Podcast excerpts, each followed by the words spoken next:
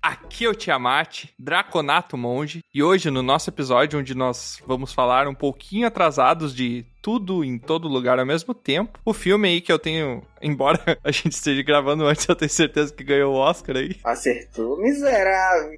Pera, Com certeza. vamos passar por Será? mentiroso. É. Eu gostaria de dizer que Raymond, apesar de você ser o meu personagem favorito, a gente já tem Google Eyes demais no mundo, dá pra parar um pouco. Como assim? Não entendi. Não entendi. Bullseye. É porque aqueles olhinhos que ele fica botando nas coisas chamam-se Google's Eyes. Ah. Mas por que, que a gente tem isso demais? Eu não entendi isso.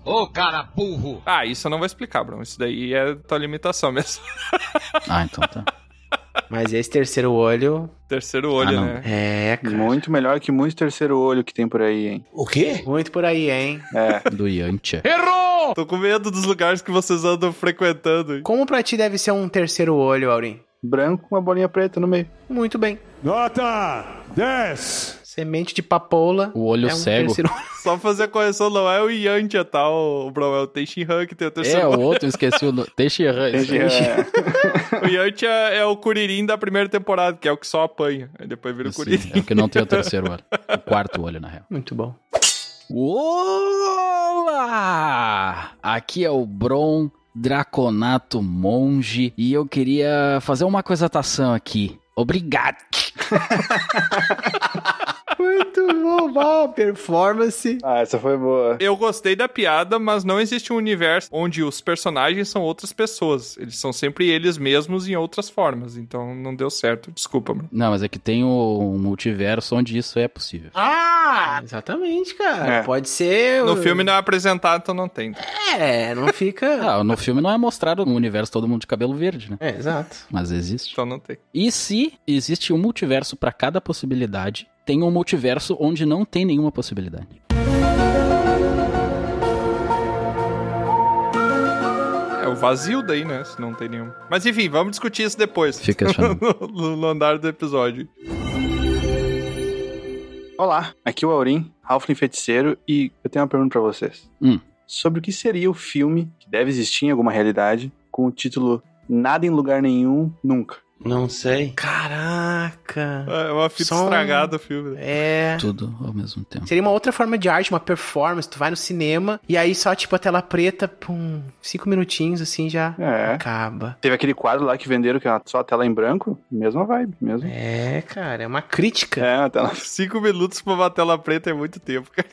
Eu acho que eu aguentaria. É, uns pra dar o cinco tempo do pessoal questionar, né? O Aurim falou que é nada em nenhum lugar. Nada em lugar nenhum, nunca. Tá, mas todo lugar, o contrário, é nenhum lugar ou algum lugar. Agora parece que piorou. Ah, não, não vamos entrar na, na disciplina de lógica lá da A faculdade. lógica da Deixa, filosofia vai ficar pra depois. Faz um De Morgan aí no todo lugar. deixa. Isso é lógica. Como é que é o nome da- dessa disciplina? É- Lógica de predicados. Lógica de predicados. Sim, tem uma disciplina que ensina isso. De quê? Onde eu estudei nos monges carequistas lá. Ah, bom, então tá. Os predicados.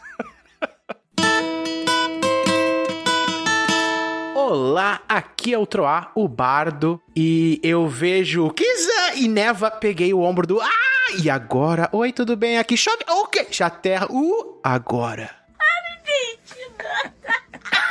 Caraca, foi parecido com a minha, hein? Eu só quis ser um pouco aleatório, só. Tu escreveu Ah. isso? Tu escreveu, né? Eu não sei se foi aleatório ou foi só o Troy errando mais palavras. Não, mas se pegar cada palavra que ele falou normal, dá uma frase. É isso? Não. Ah, entendi. não sei. Não, se pegar qualquer palavra de qualquer pessoa, dá uma frase, mas isso aí não, também não quer dizer que Não. Ah. tenha sentido. Diversas palavras em alguns lugares, de vez em quando. E o pior é que sendo dispersos, a gente ainda vai estar dentro da pauta desse episódio, né? Isso que é bom. É. Aventureiras e aventureiros, vó no Bunnies e sejam bem-vindos a mais um episódio de Dragão Careca, onde hoje a gente falará sobre esse filme que já tá um pouquinho antigo. Por que, que a gente demorou tanto pra gravar sobre esse filme? Agora que saiu na locadora vermelha. Eu Ah, Não, acredito não, que a gente deixa- já gravou sobre esse filme há muito tempo atrás. Faltou o remédio, letra. Em algum multiverso a gente gravou há dois meses atrás. Exatamente. Ah, Tá, mas eu tô falando desse mesmo, tá? A desculpa do multiverso é a desculpa dos nanorobôs, né? Explica qualquer coisa que, se- É. que eles dão uma desculpa. Ah, não vem com esse papo aí, não. É, só é pobre. Não vem com esse papo. Era só um sonho. Era tudo um sonho. No, God, please, no! Antes da gente começar esse episódio, eu vou chamar aqui, ó. Ó, ele tá Olá, vindo daquele pessoal, tudo portal bem? dessa vez, ó. Talvez tenha vindo de outro universo. Ó, tá- ó Caramba. Tá todo rosa aí. Tá, pois é. Ah, não, ele de novo. E você tem contra mim, bro? lá. O Bro, ele é de lua, né? Uma semana ele gosta do Robobo, em outra ele não gosta, né? Hoje é a semana que ele não gosta. Esse multiverso não é. Mas parece uma pessoa. Estou testando uma versão beta do modo humanoide. Gostaram? São salsichas ali. Tava num aniversário. Tava no aniversário, Robobo. Caramba. Vai lá, Robobo, passa os anúncios da semana aí pros nossos teleouvintes saber o que que tá rolando.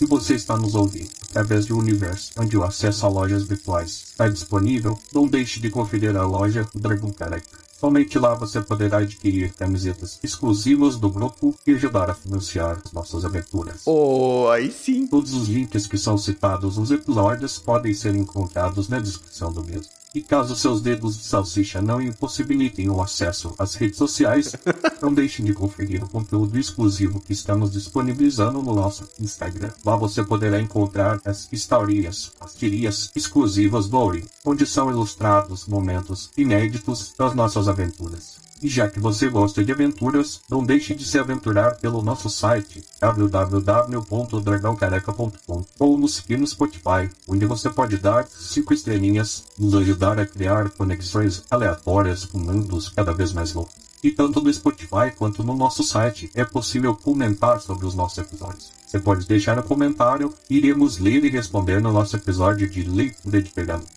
Não deixe de nos contar o que você está achando sobre as nossas aventuras, dar sugestões de episódios e até elogiar a minha voz nova. Aí sim. E já que você quer interagir com a gente e tal se tornar um membro da Guilda do Dragão Careca. É, é isso mesmo. Nós possuímos uma guilda onde as aventureiras e aventureiros mais dedicados podem se alistar e fazer parte do nosso grupo.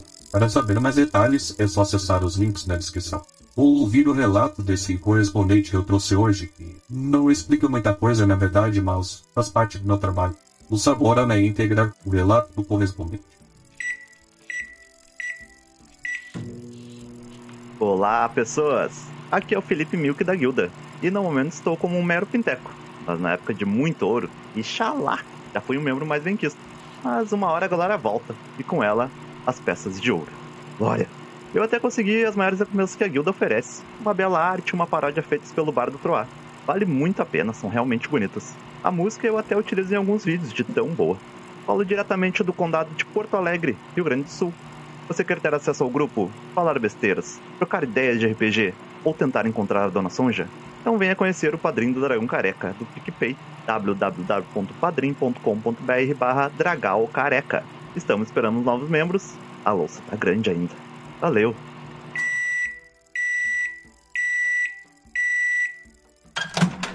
Muito obrigado, correspondente, pela sua participação. Gostaria muito de dizer que essa mudança na minha voz vai ser permanente. porque tava bom demais para ser verdade, não é mesmo? Acaba logo a bateria. Valeu, robô. Muito obrigado, Robô, pelos anúncios da semana. Ele tá desligado, a gente joga ele de volta no portal lá. ó. Ele Sei lá. Ah, só tá empurra desligado, ele. né? Não vai se mexer. Ah, vou empurrar ele. Não, não, não, não faz, Tro. Deixa aí, deixa aí que tu já estragou bastante o Robô das últimas vezes que tu mexeu nele. Tem um multiverso onde o Robô não acaba a bateria logo depois de dar os avisos. né? Tá, e sem mais delongas, vamos para o nosso episódio então sobre tudo em todo lugar ao mesmo tempo.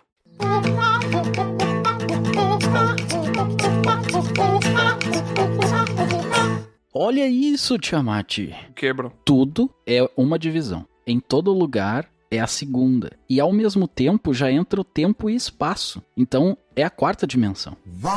Olha. Eu achei que tu tava falando das divisões do filme, que claramente ficou a tela preta e dizendo qual parte que tá, tá ligado? É o X, Y e Z. Tu Caramba. tem todo o filme num plano cartesiano onde ele explica a quarta dimensão. Só não entendeu quem não quis. É claro, Tem essa leitura Claro, aí, é hein? muito óbvio. Tem essa leitura aí, né? Demiurgo, né? Um demiurgo lá que... Aliás, já que temos várias leituras, eu quero uma sinopse do filme. Quem é que se oferece pra dar uma sinopse do filme? Ah... O Troá, seu filho. Outro A.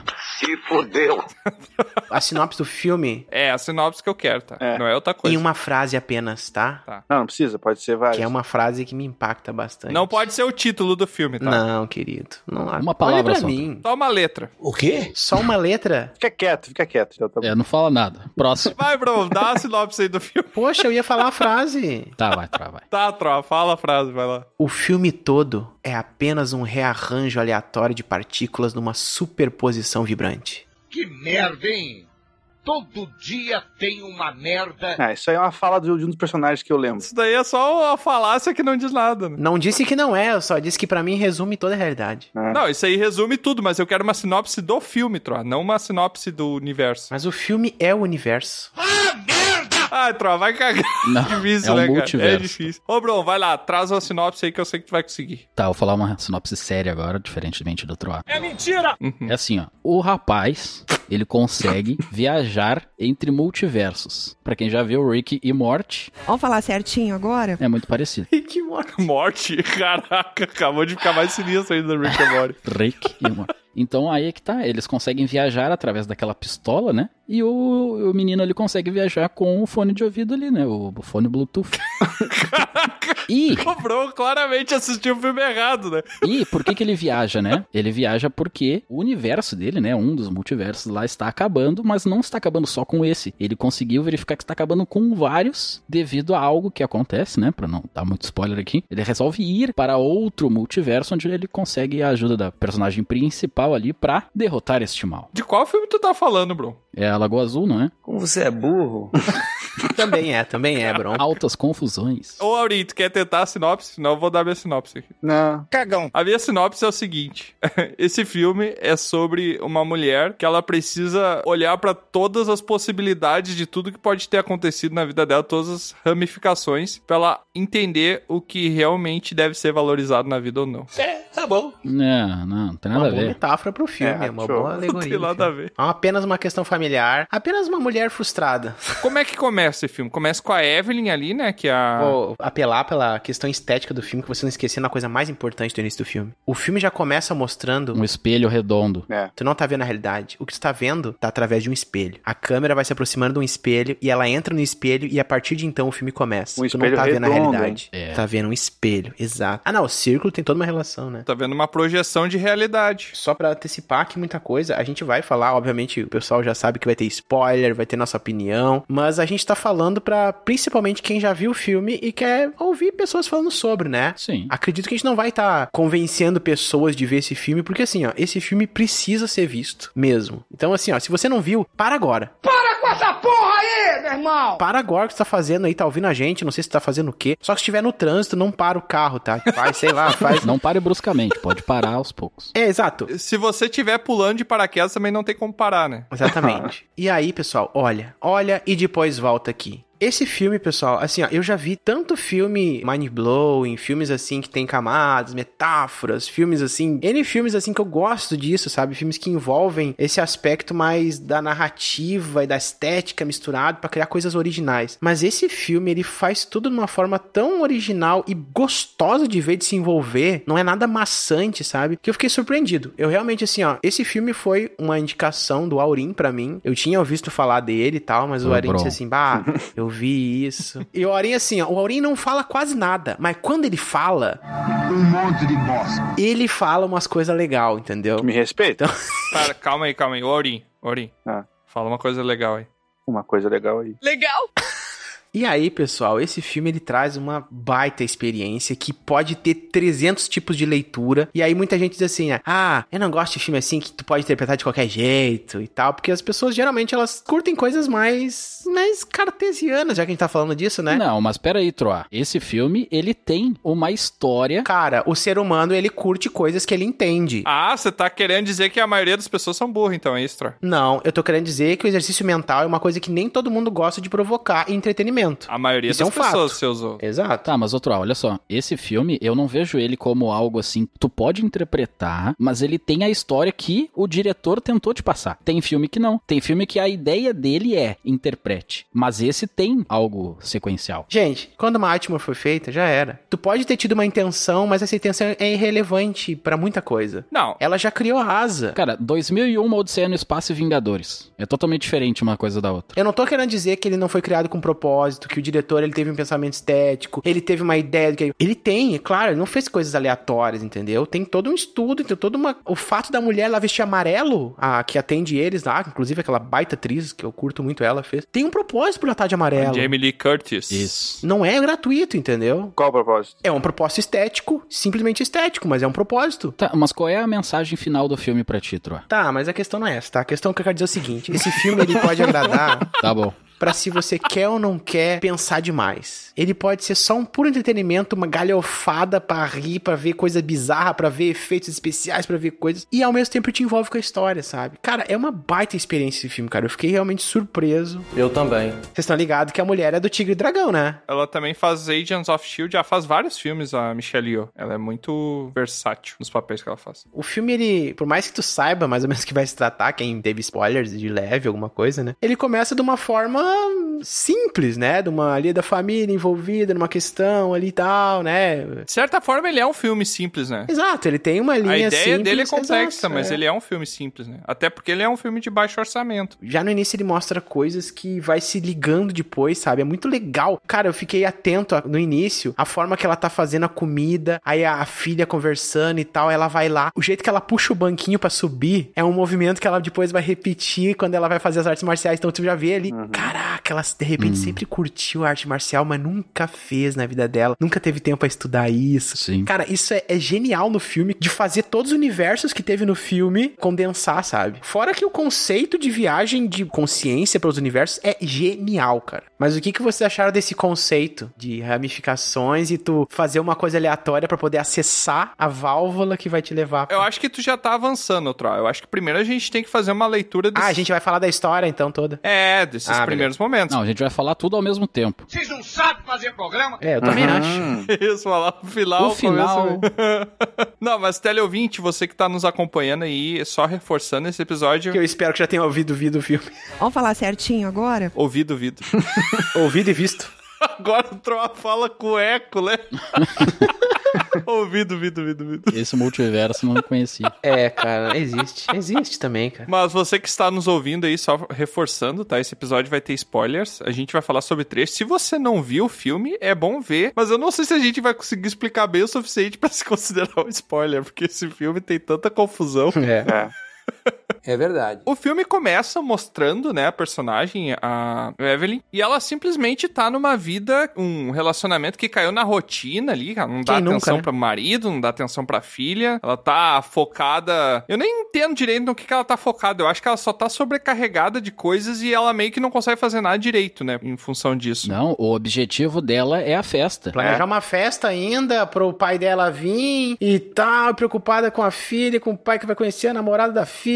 Tá uma loucura. É uma, a legítima mãe que quer tentar agradar ali toda a situação, né, familiar. É, ela tem um preconceito com a filha ser lésbica, né? É, eu não, eu não sei se ela tem uma questão de aceitação muito dela, assim, sabe? Mas eu acho que pela família dela, talvez, medo do julgamento do pai, eu acho. Ela tem medo do julgamento do pai, né? É, o pai é o vilão do filme. se você for fazer uma leitura, ela julga muito, porque ela julga o peso da filha, julga tudo. Ela julga o marido, ela não tem contato praticamente com o marido. O marido não consegue falar com ela, ele não consegue conversar com ela porque ela não presta atenção nele. Ela não queria ter aquela vida, né? Ela tá arrependida. O filme começa mostrando que ela tá arrependida, que foi uma escolha que ela fez no passado de ir pra América com o Raymond, de sair de casa, e ela se arrependeu daquilo porque a vida dela tá uma droga do ponto de vista dela, né? Nada tá bom, nada ela gosta. Tá uma merda! Eu acho que ela não se arrependeu. Ah, eu acho que fica bem claro, cara. É que no momento que vão mostrando as possibilidades, ela ela talvez poderia ter escolhido algo diferente É.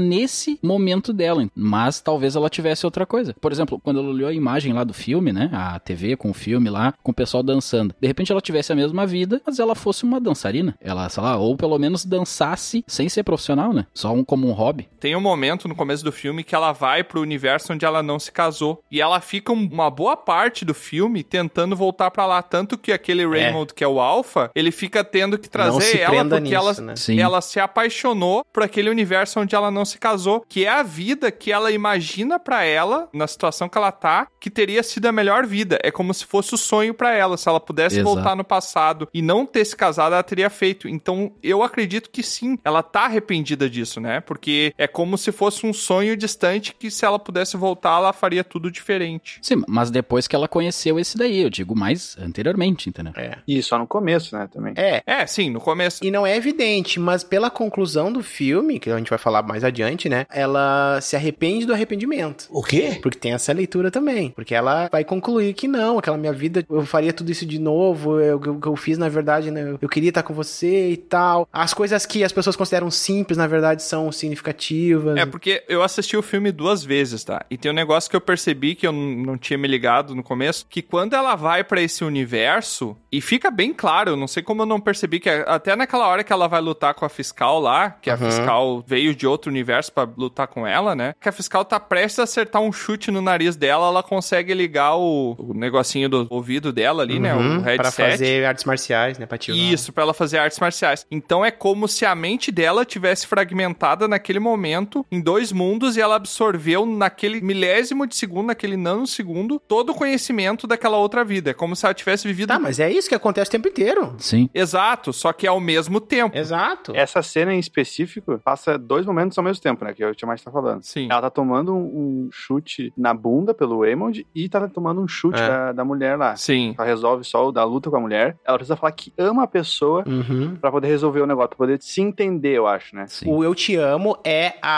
a Aleatoriedade que ela precisa. o nonsense mais fácil pra acessar naquele momento. Não, a ok, máquina sim. define qual é o nonsense mais fácil pra acessar, entendeu? Sim, mas isso não é aleatório no filme, né? Eles não colocaram eu te amo porque é uma frase aleatória. Sim, é porque pra ela é a coisa que menos faz sentido, né? Dizer que ama alguém. Naquele momento, entendeu? Não, é a coisa mais fácil de se fazer pra alcançar aquele universo lá. Sim, mas tem que ser uma coisa aleatória, tem que ser uma coisa nonsense, ô Bron. Quanto mais aleatório, melhor é a conexão com esse outro universo. É, mais chance de conseguir. Mas só que assim, ó, o Eu Te Amo, o que, que eu imaginei na hora, né? Ela, no universo que ela amava aquela mulher e casou com ela, né? Que eles mostram lá. Depois tu entende isso, claro. E Isso faria com que ela conseguisse chegar em um outro universo, tipo um salto, né? Ela primeiro passa nesse, depois no outro, É. que é onde ela aprendia Kung Fu, entendeu? Em ramificações, tinha uma intersecção que acontecia isso. Mas é que nem sempre tu vai conseguir ver essa conexão. Por exemplo, a hora que o cara diz assim, ah, É, eu não tenho essa leitura, tá? a hora que o cara diz assim, ah, eu, eu preciso aprender alguma- o que, que tem mais acesso aí na volta. Aí a máquina vai dizer, né? O próprio cara lá que tá na máquina vai dizer, é, um ginasta. Ah, beleza, um ginasta já resolve. Como é que eu faço pra acessar o ginasta? Ah, corta os dedos com papel. É, A, a máquina analisa essa situação pra fazer o salto com uma coisa nonsense, entendeu? O eu te amo foi a mesma coisa. Só que a gente entende depois o porquê eu te amo, que a gente pode fazer uma conexão. Mas nem sempre a gente vê. Às vezes só aleatório. Exato. Mas eu acho que a conexão, ela não chega a passar por aquele mundo dos dedos de salsicha, né? Que é onde ela é casada com. Não, não passa, mas é que tudo tá conectado. Sim, acontece depois. Mas eu consigo ler que aquele momento em que ela fala eu te amo é justamente porque, pra ela, falar eu te amo na situação que ela tá, onde o marido tá se divorciando, onde a filha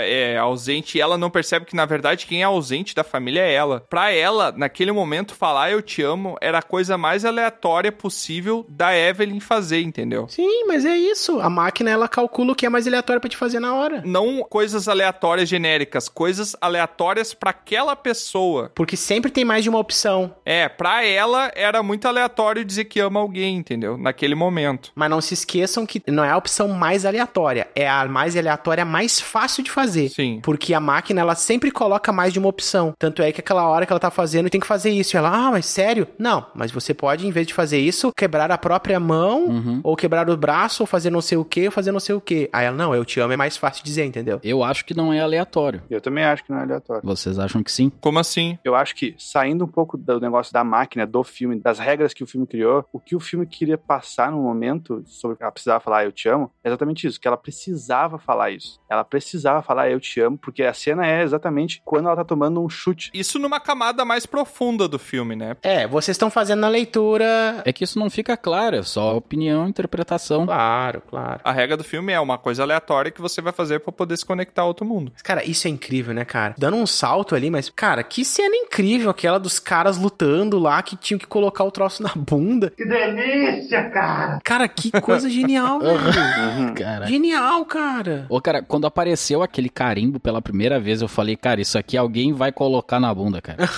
Porque é um plug, entendeu? É o formato de um plug. Eu falei, cara, alguém vai. Uma, alguma hora isso aqui vai entrar em, em alguém. O formato de um plug, sério. Não tô muito ligado. Esse... Deixa eu mandar uma foto aqui.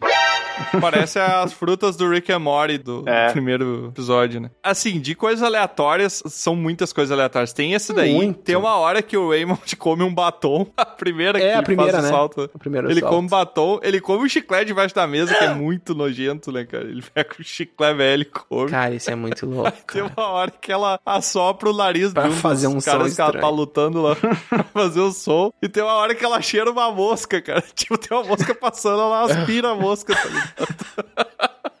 Eu não tô louco! Eu não tô louco! Essa coisa, cara, além de dar uma estética legal, um dinamismo legal pra cena, cara, é uma interpretação da realidade de uma forma muito legal, cara. Tu fica tentando, cara, até onde vai isso, tá ligado? Bem original, cara, é muito original mesmo. Eu acho que o caos é interessante. Exato, sim. cara. Eu acho que esse é o filme mais imprevisível que eu já vi, né? Tu literalmente não faz a menor ideia do que vai acontecer no próximo segundo, né? Ele não Uhum. tem. Sim. Até a temática dele é o caos, né? Então ele trabalha com. Pra quem é fã de Tormenta, eu me sentia no plano do Nimbi, do deus do caos lá. Ah, é.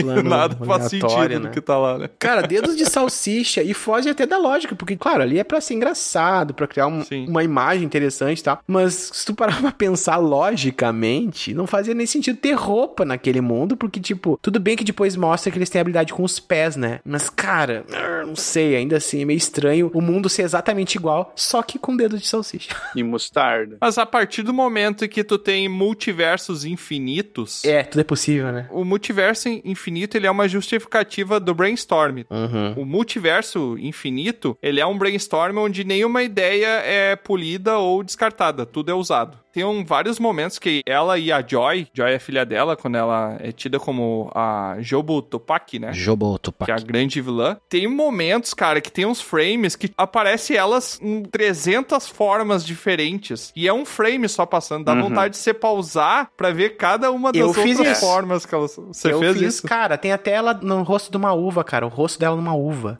Eu fiquei com preguiça de fazer. Cara, eu fiz, cara. E é muito louco. Tem ela numa árvore, tem ela numa moeda, tem ela só com, tipo, um óculos estranho, ela num lugar diferente, ela assim. Cara, é muito legal. Eu fiz isso porque aquela cena pra mim também. Muito bom, né? E essa coisa da filha, a gente tá falando de um filme que tem essa história. Ela pode ser só um filme de ação galhofa, pode ser um filme de ficção científica maluco, pode ser o que tu quiser. Mas é, a gente não pode fugir que ele tem camadas e metáforas, uma questão familiar e tal, né? Essa menina com essa identidade sexual, que acaba tendo um atrito com a família, né? A Joy, que é a Juju Tupac, né? Hum. Não.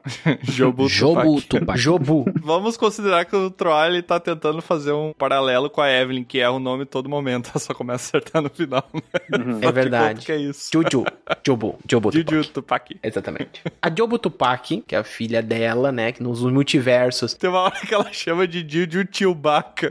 Chewbacca, é verdade. Ah, é sim. É muito bom. Ah, inclusive, cara, isso aí que me falou me lembrou um troço muito legal do filme, quando ela fala do Ratatouille. Aham. Porque o Ratatouille é um Uhum. ratinho, né? Sim. E ela fala. ah, Hakakuni. Hak- ah, Hakontui, uma coisa assim que ela fala, né? Sim. Ela fala outro nome e a filha corrige: Não, não existe isso. E começa a rir. E aí, no fim, acaba existindo numa outra realidade, cara. Uhum. Tipo, grrr, que genial, cara. Mas enfim, essa filha, o que que acontece? Né? Por que que ela se torna um vilã? O quê? Um vilã.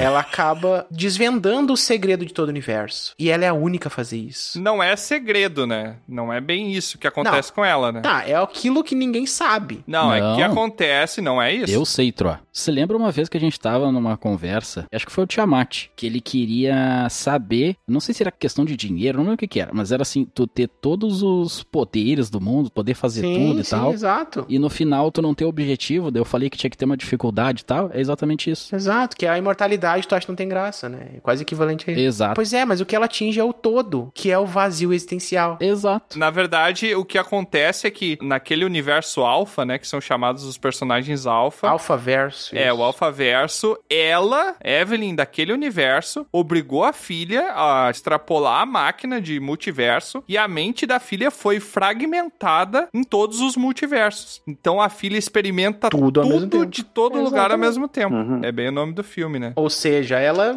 é onipresente, onipotente, onisciente, ela é até mais que um deus pode ser considerado, né? Ela é, ela é o nada. Se tu é o tudo, tu é o nada. Isso é uma questão lógica da filosofia muito maluca, mas enfim. Ela só representou isso na rosquinha, mas ela poderia ter feito num piscar de olhos a mesma coisa, É. sem ter um objeto. Pois é, né? Mas é que daí... a- Não ia a- fazer sentido num filme, numa película, né? Mas a teoria é essa. É, na verdade, o que ela criou ali, o que eu vejo, tá? A minha interpretação da rosquinha, um buraco negro. Sim, que é bem suga- parecido com isso. Até tem uma hora que cai um dos capangas dela ali. Ele suga todas as variações de todos os multiversos. Ele apaga aquela existência de todo o total, que é o que ela queria no final, que é meio que um suicídio que ela tá tentando ali, né? É, suicídio, Sim. exato. Não era bem o objetivo dela, né? Pelo menos não no começo. Inexistir? É, era pra mostrar pra mãe dela o que que ela tava sentindo. Ah. Aham. Aham, compartilhar, né, o que ela viu. A rosquinha ali seria, ó, isso aqui é a forma física, entre aspas, do que eu tô sentindo. E eu quero que tu entenda, porque agora tu consegue também. O negócio de multiverso é só uma desculpa pra maluquice. Claro! Podia ser um filme sobre uma relação familiar, sem rosquinha, sem nada. Da filha mostrando pra mãe como é que ela se sente no mundo, Exato. pra mãe entender, compartilhar esse sentimento, pra aceitação. É que esse filme já tem 400 vezes. Exato. E eles só botaram algo diferenciado. O que o, a dupla Daniels and Daniels, né, os diretores aí do filme que trabalharam em alguns outros filmes também que tem uma pegada, mas esse eles extrapolaram, né? O que eles estão tá mostrando aí é justamente isso. Que bom. É a partir de toda essa questão da cultura pop, dessa questão da ficção científica, de multiversos que tá meio em alta falar, né? É, tá. Eles estão conversando com o público de diferentes formas pra fazer o que 300 milhões de filmes fazem já há muito tempo, É. que é um drama familiar. Uhum. É, esse é um filme sobre um drama familiar pra mim. Dá um exemplo de filme que fez isso, Tro. Drama familiar? É, que poderia ser o mesmo filme, basicamente, uma releitura. Ah, que poderia ser o mesmo filme, especificamente Bambi. O quê? Já viu? Acho que não, eu não me lembro da história, Sérgio. Tá perdendo.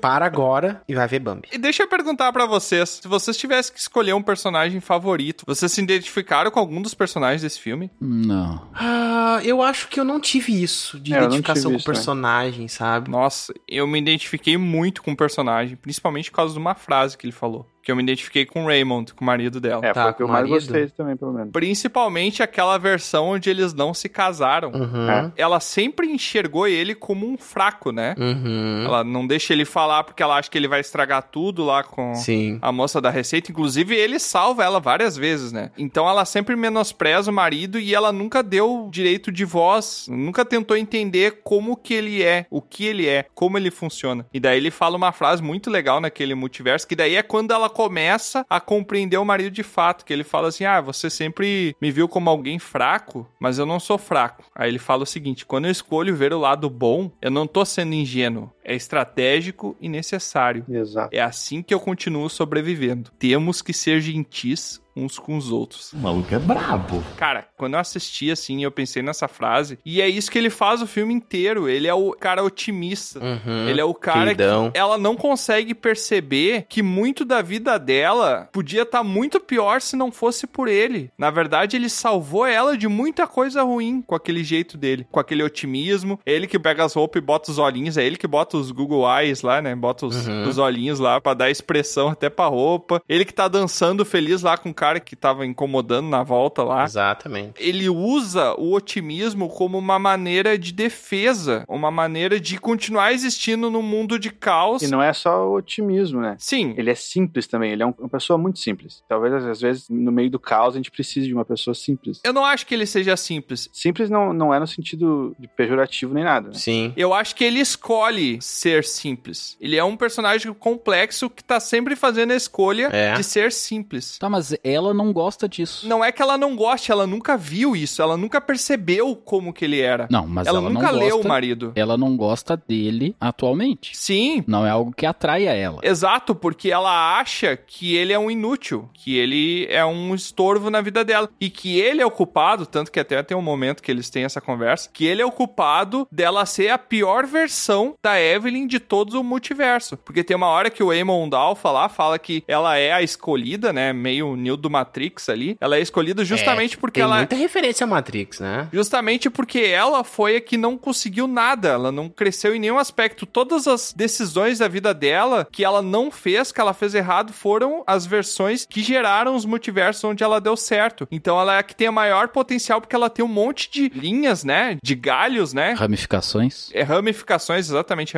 ramificações do multiverso que ela pode ler. Por ela não ter conseguido fazer nada, ela consegue ter muito mais ramificações que as outras versões dela. Então ela consegue ter um potencial muito maior, né? Mas eu tô pensando nela, na Evelyn, infeliz, o motivo dela ser infeliz. Sim, no começo do filme, né? Pode ser porque todas as ações que ela, em conjunto com o Waymond, Uhum. tenham chegado naquele ponto, entendeu? Então, ele, pra ela, na visão dela, ele não é uma pessoa legal. Depois que ela tem epifania, não adianta, entendeu? Eu tô falando antes disso. Se ela seguisse aquele multiverso normal, ele seria uma pessoa ruim. É um pensamento covarde, né? Porque ela culpa ele por tudo que deu errado na vida dela. Ela não é capaz de se responsabilizar pelas consequências das próprias decisões. Tanto que até o final, chega o final ali que ela responsabiliza o pai. Ah, por que, que você me deixou ir? Sim. Só que depois tem o sentido que ela fala, ah, por que, que você não tentou? Pelo menos tentasse, sabe? Pra mostrar que você se importa. Eu acho que a personagem, ao longo do filme, ela vai amadurecendo, justamente por ela conseguir enxergar outros mundos onde ela tomou decisões diferentes, ela consegue se enxergar, como se fosse o espelho do começo do filme. Ela Exatamente. consegue se ver e Uhum. entender que ela, mais do que todo mundo, é responsável pela vida dela, né? É o ver de fora, né? Talvez é o olhar do psicólogo falando sobre ti. É, pode ser. Tu não consegue se olhar, tu não consegue sair do teu corpo e olhar todas as tuas atitudes, tuas ações por fora. E às vezes o psicólogo, por isso que eu tô tentando ligar nesse ponto, né? O psicólogo vai te passar tudo que tu. Daí tu fala, ah, olha só aquilo, nunca pensei, ah, isso tá bom, isso tá ruim. Só que aí que tá, né? O filme ele mostra do ponto de vista dela acessando essas possibilidades da vida dela. Aliás, é multiversos paralelos. Só que pra mente dela, como ela acessa com a mente dela, é como se ela sentisse tipo, cara, por causa disso eu não consegui atingir isso na minha vida. Exato. Por causa disso eu não conheci essa mulher, não aprendi artes marciais. Por causa disso, só que não é por causa das coisas que estão no presente da vida dela. É por causa das coisas do presente de outros multiversos. E isso é que a gente não consegue separar, porque por mais que a gente acesse tudo à nossa volta, a nossa realidade é só a nossa, a que a gente vê. Aqui, entendeu? Por mais que, tipo, o Bron, vamos supor que tu foi contratado numa outra realidade pra te virar um, sei lá, um dançarino num troço lá e virou o cara mais incrível de uma cidade natal. O que que eu ia ter que fazer pra isso acontecer? De aleatoriedade. nada nessa realidade aqui, porque isso é de outra realidade, entendeu? Aí tu pode pensar, Não, não, não. Tá. Não, mas o que que nessa minha realidade agora eu teria que fazer Pra acessar. pra eu ter o salto temporal pra acessar lá? ah, tá, entendi. Entendeu? Ah, teria que, sei lá, pegar o teu dedo e enfiar dentro de um formigueiro. Tá, aí que tá, ó. Vocês falaram que era aleatório, só que isso se tivesse acontecido na minha vida anteriormente, 10 anos atrás, algo do tipo assim, se eu tivesse ido lá e colocado, que nem é aleatoriedade, Sim. colocar o dedo lá, talvez eu tivesse ido pro hospital, talvez eu tivesse no hospital conhecido alguém que tal. Exato. Essa é a ramificação né, Exato. que chega até o o objetivo. É. Pode ser, pode ser. Eu não tive essa leitura. Eu não acho que o- os atos. Eu não tive essa leitura, mas é possível. Tá, eu entendi. Eu entendi o foco, mas eu não tive essa leitura, assim, né? De repente foi uma coisa que ele fez lá na infância. Eu acho que a proposta é justamente mostrar uma coisa caótica pra mostrar o caos que precisa ser feito pra tu acessar esse outro, né? Tem mais um ponto que é uma referência direta de Matrix, né? Que é no mundo alfa lá o Aemon fugindo com uma equipe dele dentro de uma van, né? Da- Tem, cara. Não é só isso que é referência, né? Direta. eu Não, acho que. eu não falei que é só isso. Eu falei que é mais uma referência. Ah, tá, mais uma, exato. Porque é basicamente a tripulação da Nabucodonosor lá, do Morpheus, fugindo das máquinas também, né? Eu entendi a referência. Fantástico. É legal a revista. Por isso que existe, né? Na arte, pessoal, por mais que coisas. O Veja bem, dá pra dizer que é um filme original. Só que tudo o que existe, tudo que é criado na vida, principalmente na arte, é uma reinvenção de algo que já existiu. Sempre é assim. O ser humano sempre faz isso da vida desde o início. Nunca foi nada inventado. Mais ou menos, mais ou menos. Cara, não tem como tu chegar no início das coisas, entendeu? Tem sempre variações. É, só que tu pega ramificações, um- bro. ramificações, né? É igual tu pegar, sei lá, tu pensa em qualquer coisa, qualquer tipo de expressão que o ser humano faz, sempre foi uma variação de algo. A gente teve aquela discussão mais uma vez, voltando pro episódio antigo, onde a gente descobriu, né, lendo ali, que a primeira coisa inventada era uma arma. Antes de uma arma, talvez, por exemplo, tem uma flauta que foi encontrada há 35 mil anos atrás. Poxa, nem existia música ainda pelo que a gente conhece, mas beleza. Aí é um trocinho que o pessoal apitava, feito de osso e tal, que um dia vai, alguém vai pegar e fazer um troço com madeira, que vai... Só que antes disso, esse pedaço de coisa era uma faca. Eu acho que a invenção primordial que vocês estão discutindo, ela envolve duas coisas. Ela envolve descoberta e caos. Não é uma invenção. Casualidades, às vezes, né? É, a casualidade de tipo, ah, o descendente lá da raça dos humanos, né? Ele pegou um osso e foi, sei lá, tomar o tutano do osso, porque alimenta e tal, e daí ele respirou dentro e viu que fez um barulho. Isso. Foi uma Aham. descoberta. Exato. E daí ele viu que podia usar esse barulho pra afastar criaturas que vinham na direção dele, Uhum. entendeu? É uma mistura de caos, né? Da casualidade. Até porque a vida surgiu a partir do caos, né? É uma teoria Da possível, casualidade, né? né? É, a teoria tua aí, né? Não, não sou eu que falo isso, não. Eu nem tenho capacidade mental pra, pra desenvolver uma teoria É, dessa. o- o Big Bang é uma das teorias. Qual que é a tua teoria, Uri, da criação do universo, então? A minha teoria, que eu vou repetir de novo aqui, é que existe um destino que a gente não tem livre-arbítrio. Então, tudo já está destinado desde o começo. Tá, mas Desde o Big qual que é a criação? Você não tá respondendo a pergunta, você tá esquivando. O que, Ah, que é a essa é a criação? É. O que criou essa tua realidade que tu vive hoje? É. Ah, O, o Big Bang? Que bom. Ah, tá. Voltamos a estaca zero. Seguindo o programa. Deus, o grande programador do universo. É. Glória a Deus. Tá, mas eu quero saber que tipo de sensações. Nossa. Quando o filme acabou ou durante o filme, vocês sentiram quando estavam tentando, como se fosse um grande oceano ali, né? Que a gente chegou na. Tem gente que. Destreza. Ficou na praia e teve gente que foi mergulhando pelas camadas, né? Eu fui me entregando ao filme, a tudo, mas não tem como eu não deixar de pensar nas minhas escolhas, sabe? Eu fiquei pensando, cara, que outras realidades será que eu tenho próximas de mim? Que escolhas que eu fiz que eu fiquei pensando, viajando nisso, tá ligado? Repensando, né? Ah, se eu não tivesse tomado essa ação. Esse filme também ele tem uma leitura muito grande de efeito borboleta, né? Ah, sim, muito Com certeza. grande referência. Uma pequena coisa pode gerar um final, né? Um destino diferente, né? Uma crítica só que eu tenho a esse filme, nem sei se é uma crítica, porque eu acho que é o propósito que algumas lutas sejam meio trash. É o propósito. Aquela primeira luta lá com os guardas dentro da Receita Federal. Cara, é incrível, cara. Me lembrou Máscara. É, não, mas quando o Raymond começa a lutar com os policiais ali, cara, tem momentos que eu enxergo no fundo que o policial tá com a arma e ele fica com a arma esperando pra apanhar. Não tenta atirar, não tenta fazer nada, ele fica só. É, tem isso mesmo. A coreografia, ele parado esperando pra apanhar. Uhum. Isso me lembrou muito, quase chegou a esse ponto, tá? O oitavo filme de Star Wars, quando eles estão lá no Palácio Vermelho, que tem aqueles Stormtroopers vermelhos, tem uma hora que os Stormtroopers começam a lutar entre si. No fundo, não faz sentido nenhum, sabe? É. Isso eu não gostei muito. Mas se foi a intenção, deixou dúbio pra mim. e Se não tá claro, eu não gostei. Isso, eu acho que existe em vários filmes que tem luta com muita. Pode ver, filmes no geral que tem uma multidão lutando contra uma pessoa, a galera fica na volta e ninguém ataca. É. Ou não ataca com machado, com espada, fica só dançando assim. E aí tu vai atacar só na hora que a pessoa tá de frente pra ti. Sim. Tu sabe o que, que significa isso aí? O quê? É a lealdade da luta. Mentira! Só pode lutar se o inimigo estiver te olhando no Ah, olho. sim.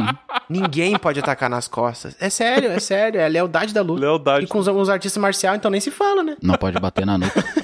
Tá, e aí, que sensação vocês tiveram? Aurim foi tristeza. Por que tristeza, Aurim? Não, não foi tristeza, só brincadeira. Foi brincadeira? Mas é o que eu senti. Sentiu brincadeira. Não. O Troll falou que ele ficou pensando nas possibilidades. Eu já pensei muito isso na minha vida, durante a minha vida, no caso, mas no final do filme o que eu senti mesmo foi como que eu devo olhar as pessoas que eu convivo. Olha, Aurim. Que eu tenho que. Não, não é julgar, não é. Entender o significado dela na tua vida. Entender as pessoas que eu convivo. O filme termina, dá vontade de você ir dar um abraço na mãe, né? Ah. É. Não dá muito essa É. vontade. né? Não, eu tô pensando que o cara não vai conseguir ver, ter essa visão, entendeu? Do que eu, bro? Por exemplo, se uma pessoa na tua volta tá sendo produtiva ou tá te ferrando. Não, mas não é sobre isso. É, Eu- não é. Inclusive, ela fala no finalzinho ali. Nessa visão apenas, né? É, que a Joy vai embora e ela finalmente deixa a filha aí, que ela sabe que ela não pode controlar a filha. E daí a filha já reencarnando novamente, né, pegando os outros fragmentos e voltando a ser Jobu Tupac, ela fala assim, tá, mas em toda a nossa vida são pouquíssimos momentos que a gente vai ter algum sentido, o resto é só caos e sofrimento. E daí ela fala uma, uma frase que é muito bonita, que ela fala assim, então eu vou me apegar com todas as forças a esses momentos. Exato. Cara, isso é muito forte. É forte, cara. Tu não deve planejar nada na tua vida. O quê? Não, não é sobre isso, Bron. Ela tá valorizando que muitas vezes a gente só enxerga o lado negativo, entendeu? E ela tá te mostrando que, embora os momentos de alegria às vezes possam ser poucos, é eles que fazem a diferença na existência. Pra mim, é essa a mensagem que o filme Uhum. quer passar. É tipo a gente aprender a valorizar as coisas, porque muitas vezes a, a nossa vida é tão corrida, a gente tá o dia inteiro fazendo tantas coisas, que a gente não consegue valorizar pequenas coisas que nos trazem alegria. A gente não consegue valorizar, talvez, tomar um café da manhã olhando pela janela, o sol, o barulho de pássaro. Fazendo um exemplo bobo aqui, sabe? Cheirar um livro. uhum, É droga em todo lugar, Simone. A gente perde a capacidade de enxergar a alegria nos momentos. No mesmo dia que eu olhei esse filme, eu revi o Na Natureza Selvagem. Nossa, esse filme aí me marcou muito. Mais precisamente, agora eu tô falando isso, na parte que ele sai bem no começo, né? Ele pega aquela maçã e come a maçã na ponte, eu acho, não lembro onde é que era, e fala: Você, maçã, você é a melhor maçã de todas. Exato. Mas não é que todas as maçãs são piores, ó, não é esse o sentido, é que ele tá vivendo aquele momento e aquele momento. Que importa. Ele tá aproveitando com aquela maçã que é perfeita pra aquele momento. Maravilhoso. Eu vou ter que fazer uma confissão aqui. Não gosto de maçã. Não, o filme Natureza Selvagem conversa zero comigo. Eu assisti esse filme e achei uma velho, nossa, perda esse de filme tempo marcou enorme. Tanto, tanto, tanto. Nunca assisti. Não me diga. Eu não fiquei com vontade de ir lá no Alasca ver o ônibus, sabe? Até porque já tiraram ele de Ah, lá, né? sim, mas- Mas ah. eu gostei, mas não me identifiquei, mas gostei. Eu não tenho esse espírito meio aventureiro que ele tem. É, eu não iria pro meio do mato lá sozinho. Eu não me realizo fazendo uma trilha, indo Sim. conhecer um lugar, sabe? Não é isso que me causa realização. Por isso que eu não consegui me identificar com esse filme. O que, que te causa realização, Tiamat? O que, que te realiza? O que, que faz tu sentir muito bem? Muito bem, criar coisas, Tro. E se tu criar coisa no meio do mato, não. É porque eu acho. Tu tem que criar coisas pra ser vista. A capacidade é diminuída. Se tu criar uma coisa pra ti ficar na gaveta e ninguém nunca vê, pra ti não realiza. Realiza, realiza. Mas não é sobre a observação. É porque eu acho que ir pro meio do mato é burrice, entendeu? Gente, é elegante. Ah, não. Ah, não, não. Se ir pro meio do mato Não, não, fosse bom. Botou lógico no negócio, parou. É. Tu tá. Não.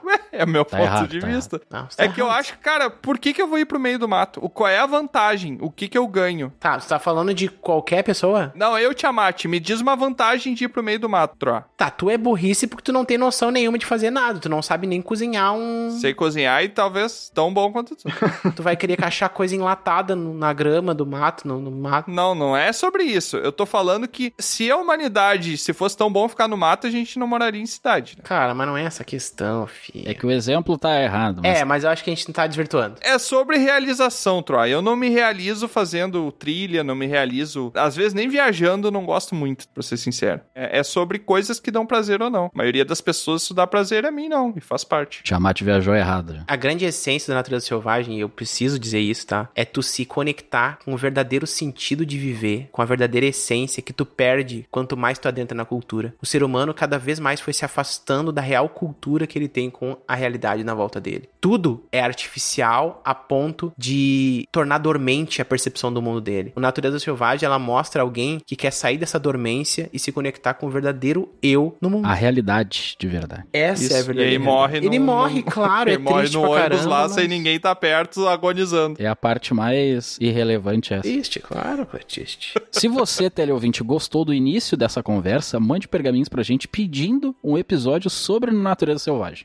E eu já li Thoreau, A Vida no Bosque. Muito bom. E a trilha sonora é muito boa. Ah, né? De Vader manda bem pra caramba solo, né? É. Por favor, não me faça assistir esse filme de novo. Não, tu não, porque a gente vai Eu querer teria que discutir com pessoas que não se consideram pessoas burras e irem pra. Tá É.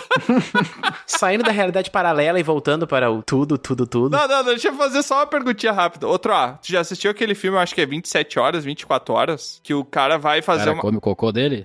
Não, o cara vai fazer 127 uma horas. trilha Ah, e é ele, que fica preso o braço e arranca o braço e. e ele Já arranca o vi. braço. Alerta de spoiler, hein? Agora é tarde, meu amor.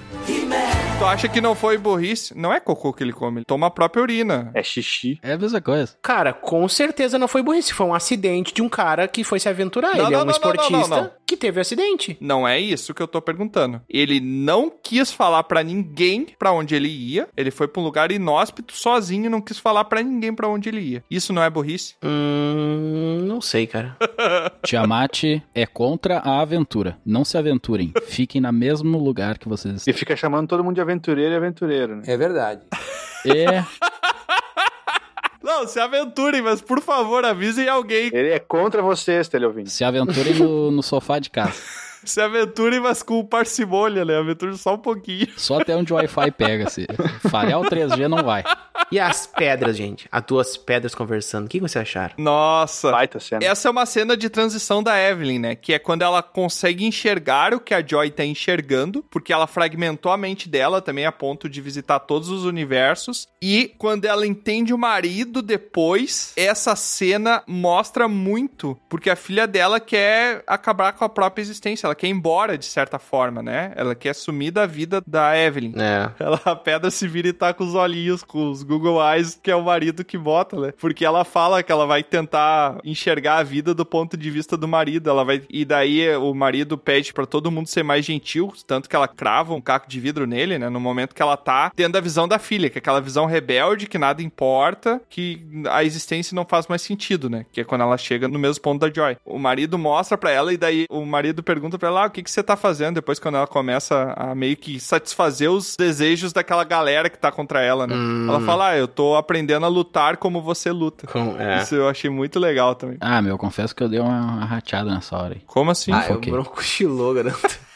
Caraca! Eu, Tiamat, eu gostei muito do filme no começo. Eu fiquei muito maluco. Eu falei, cara, esse filme tem tudo pra dar certo. Até a parte do primeiro ato, né? Onde aparece ali, é tudo, eu acho que é. Uhum. Ato 1, tudo. Até aquilo ali, eu tava assim, ó, o cara, o filme vai ser espetacular, vai ser... o- Tu tava achando que ia ser um puta filme de ficção, né? Hum, Científica. eu né? não tava pensando que ele ia verter pra essa parte familiar de sentimentos, mas eu esperava que fosse ainda sobre a família, né? Uhum. mas mais focado numa coisa assim, cara, possibilidades, eu vou agora, eu vou viver lá naquele multiverso, e aí eu vou pegar uma experiência lá, daí eu vou me ligar aqui, Ah. Uhum. e aí eu vou pegar uma coisa que vai acontecer. Misturando até o. É, eu vou... Mas é isso que acontece. Na parte que ela fala, você tá informando aqui que você é cozinheira, que você é lá da lavanderia, que você é música, que você é desenhista, escritora. E aí ela ia pegar tudo isso e, sabe, e se desenrolar meio que a partir dali. Mas ele foi pra um outro lado que eu não gostei tanto quanto eu imaginava. E aí é que tá, eu me desconcentrei um pouco nessa parte da pedra, porque eu falei assim: ah, cara, o filme tava tão legal, eu acho que eu vou até parar de olhar. Daí, bem na parte da pedra ali, daí começou alguma outra coisa que me chamou a atenção ali e tal. Mas eu, eu me decepcionei com o filme. Que tristeza. Que engraçado, cara. É, pois é. E eu vou te dizer, eu assisti esse filme duas vezes e eu chorei muito duas vezes assistindo esse filme.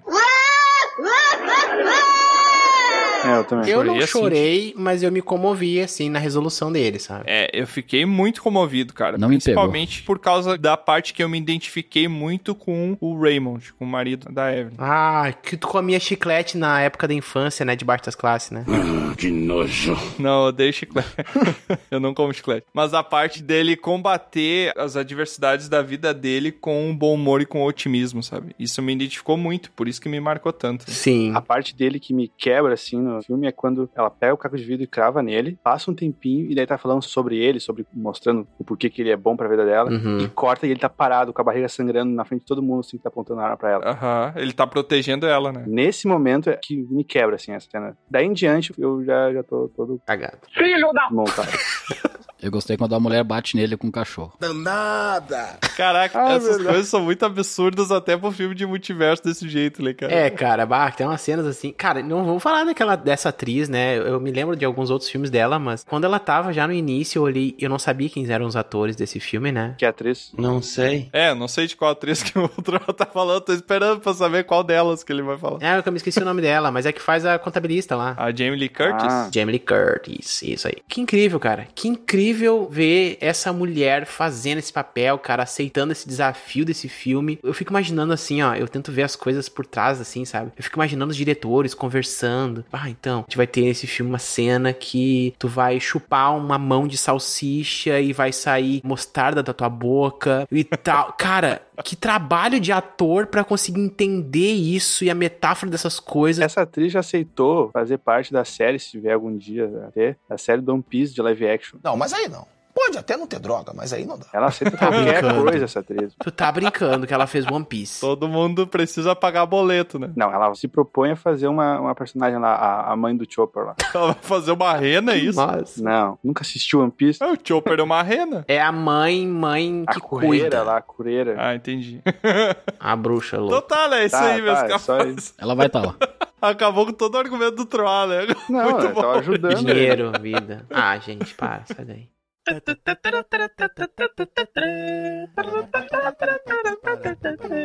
E pra encerrar esse episódio aqui, depois do, do Troll ter visto 350 frames de todas as. Até mais, né? Cara, a Ah, sim. quantidade de trabalho no figurino que deve ter dado pra. Se bem que deve ser tudo feito no computador, né? É! Vestir as pessoas com roupinhas diferentes pra apresentar. Ah, não, ali, isso aí né? foi no Mid Journey.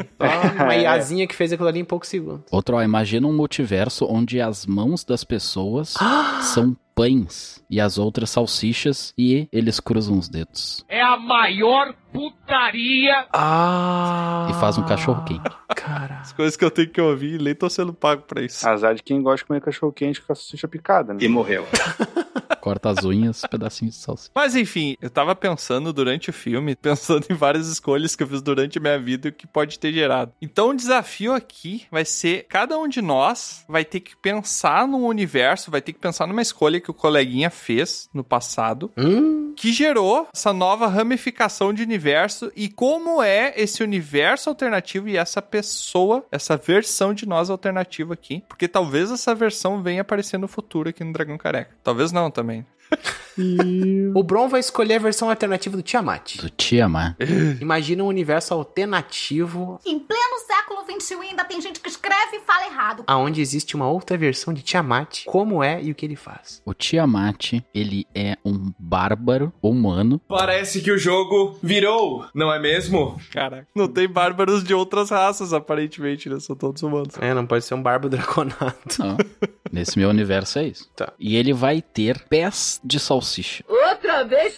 Nossa. O Bruno tem uma fixação com salsicha, né? Não sei se vocês já perceberam. E com pés. Vocês estão vendo o filme aí que eles têm mão de salsicha, mas tudo bem. Não, mas que agora há pouco era cachorro quente, agora são pés. Cinco salsichinhas nos pés. Ó, que bonitinho. E o Tiamat vai ser um bárbaro Jogador de futebol. jogador de futebol. Caraca, Como é que ele acessa essa realidade dele? o cara tem dois empregos, né? Não tá pagando muito bem o cara ser bárbaro, né?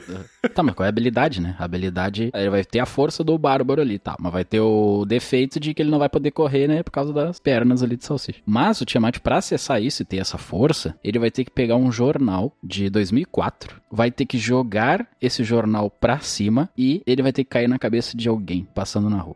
Se fudeu. Eu Ah, Caraca. vou ter que agredir uma pessoa, é isso. Então. Depende do ponto de vista. Joga o jornal, bate na cabeça, perde salsicha. Pegou o jornal, Pede tem que ser de salsicha, eu 2004, peço e ganho. uma. joga perde pra uma cima salsicha. e vai pegar em alguém. Muito bom. Caraca, agora o Tiamat tem que pegar e criar a realidade de alguém. Tiamat vai criar do Troar. Tem que ter algum tipo de vantagem, algum poder nesse universo, né? Não é necessariamente, né? Já sei. Troar, o universo onde tu é uma ponte. É, Melhor não, hein, Rogerinho? Eu venho de Eu te atrás. atravesso.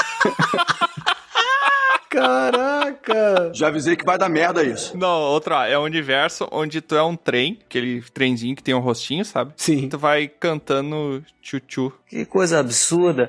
E tu leva as pessoas pro passeio. Caraca, Torre Negra. A Ah, Torre Negra, é, referência à Torre Negra. É, Qual que é o superpoder? Tu leva muito carvão, tro... Leva ferro. Tô com muito fogo, tacando e carvão. Muito fogo leva muito talento. Caraca, velho. Ah, mas se eu for um trem consciente que canta tchutchu, Já que tu tem a voz, né? Tu vai poder usar a buzina do trem como ensurdecedor. Nossa. Mas por que, que tem que ser agressivo, bro? Esse é meu universo, não. Não tem essa, não. Não tem buzina que surdece ninguém. Tu é um trem bonzinho. tá? Então o que, que o Troll vai fazer nesse universo? Pra que, que ele vai pra aí? Porque ele precisa aprender a pilotar uma locomotiva numa Ah. aventura nova. E como é que acessa esse lugar? Tu tem que tocar música clássica na tua viola com o nariz. Cara. Por isso que tu nunca conseguiu acessar. Nunca é muito fui difícil, lá. tá ligado? Tan, tan, tan, tan. Caraca, eu vou ter criado a Aurim, então, é isso. É daí que surgem as notas nasais, né? Que chama. Isso, é.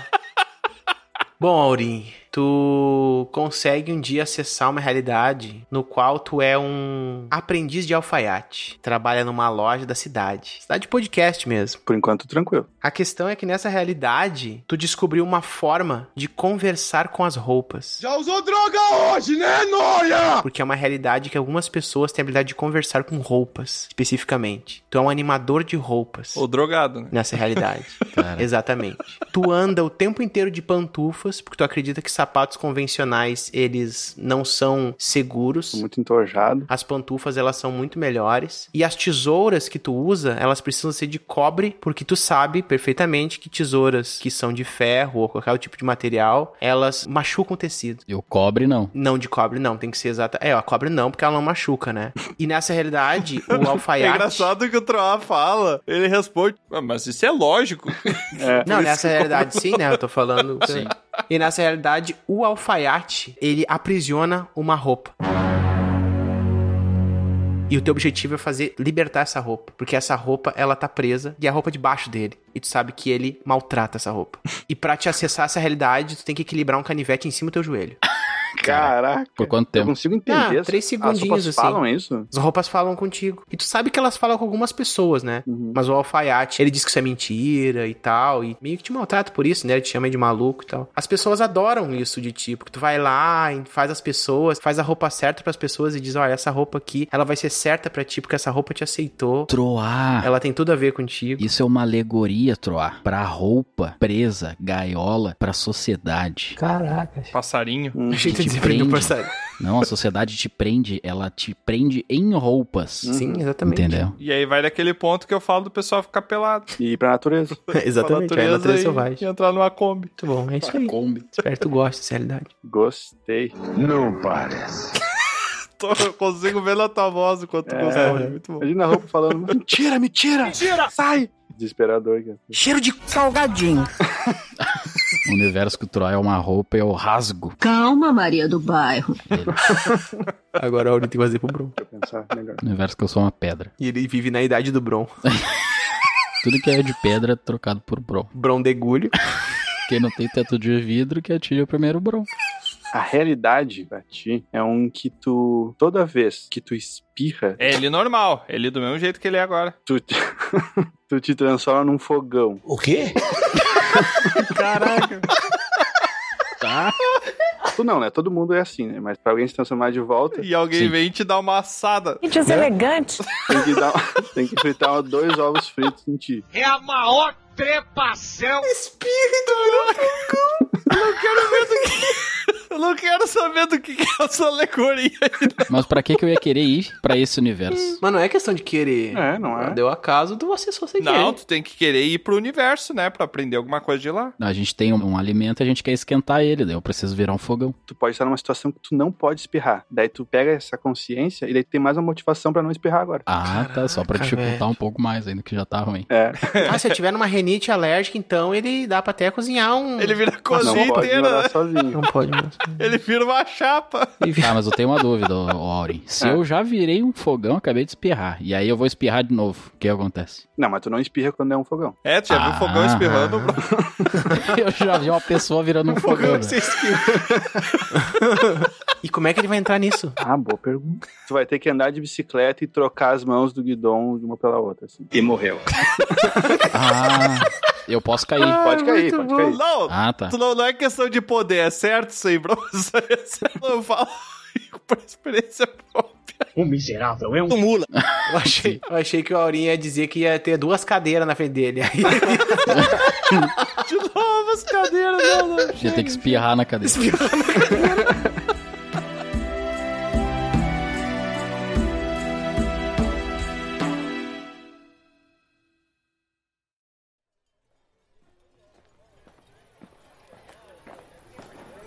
diferentes histórias, diferentes vidas, personagens tão únicos e suas aventuras.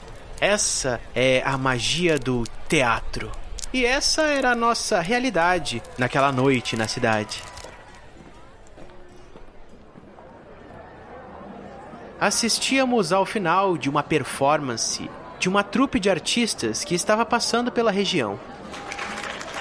Tiamat, encantado com a capacidade de decorar textos que os atores possuíam, Aurin, admirando a iluminação e efeitos especiais, e Bron, criticando aquilo tudo e dizendo que não passava de uma grande mentirada.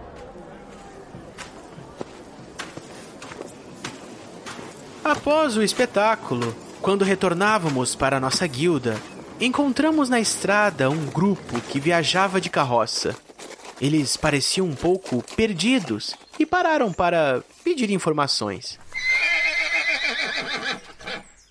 No grupo havia um draconato que fazia música com pedras, um humano com roupa de mergulho, um halfling monge e um humano de vestimentas nobres que parecia muito importante.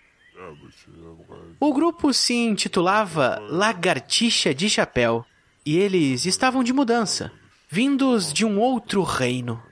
Pela forma como se portavam, era notável que tinham uma realidade muito distinta da nossa.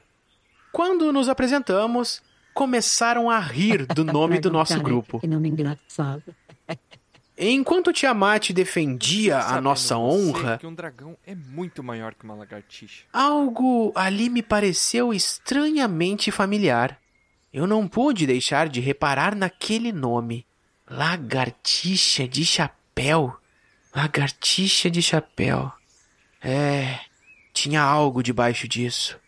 E para ilustrar minha desconfiança, peguei minha viola e tentei compor uns versos.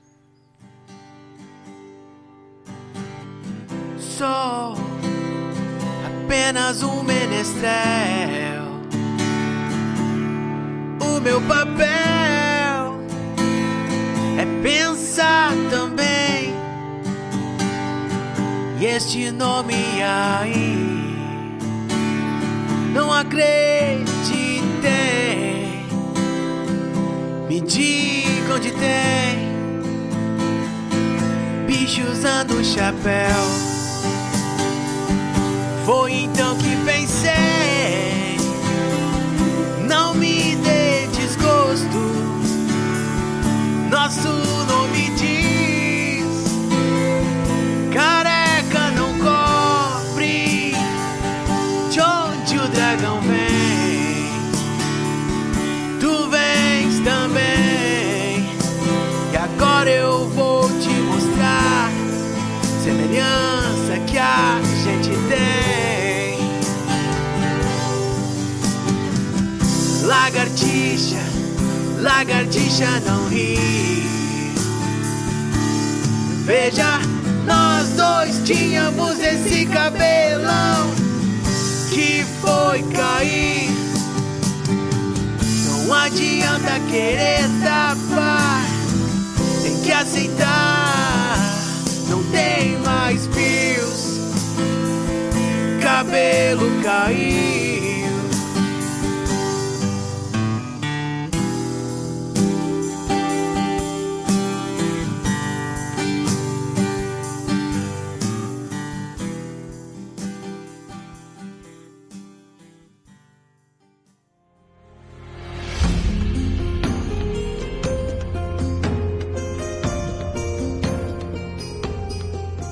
E mais um episódio chega ao fim. Esperamos que tenha sido uma ótima aventura.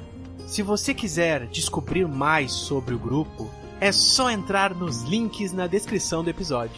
Foi muito bom ter sua companhia até aqui. Mas agora o bardo se despede.